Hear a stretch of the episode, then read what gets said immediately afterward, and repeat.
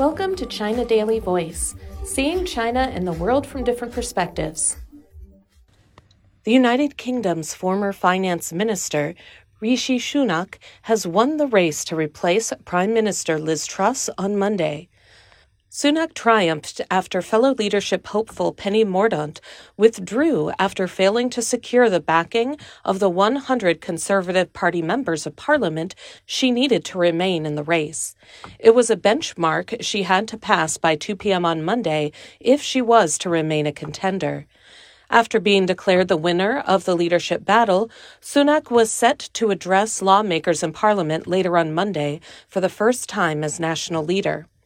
Earlier, Sunak got a boost when former Prime Minister Boris Johnson withdrew from the battle, saying it was simply not the right time for him to seek re election, and urging his backers to get behind Sunak.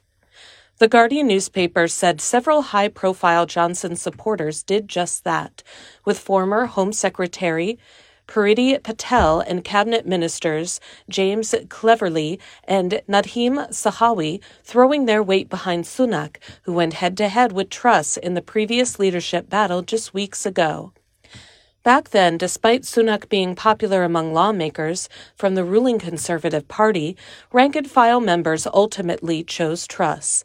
After 44 disastrous days in charge, Truss announced her resignation last week. Jeremy Hunt, who replaced controversial Chancellor Kwasi Kwarteng days before Truss's resignation, wrote in the Daily Telegraph newspaper that the UK needs financial stability now above all else.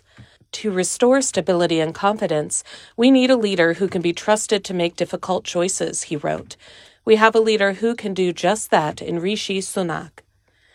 That's all for today. This is Stephanie, and for more news and analysis, buy the paper. Until next time.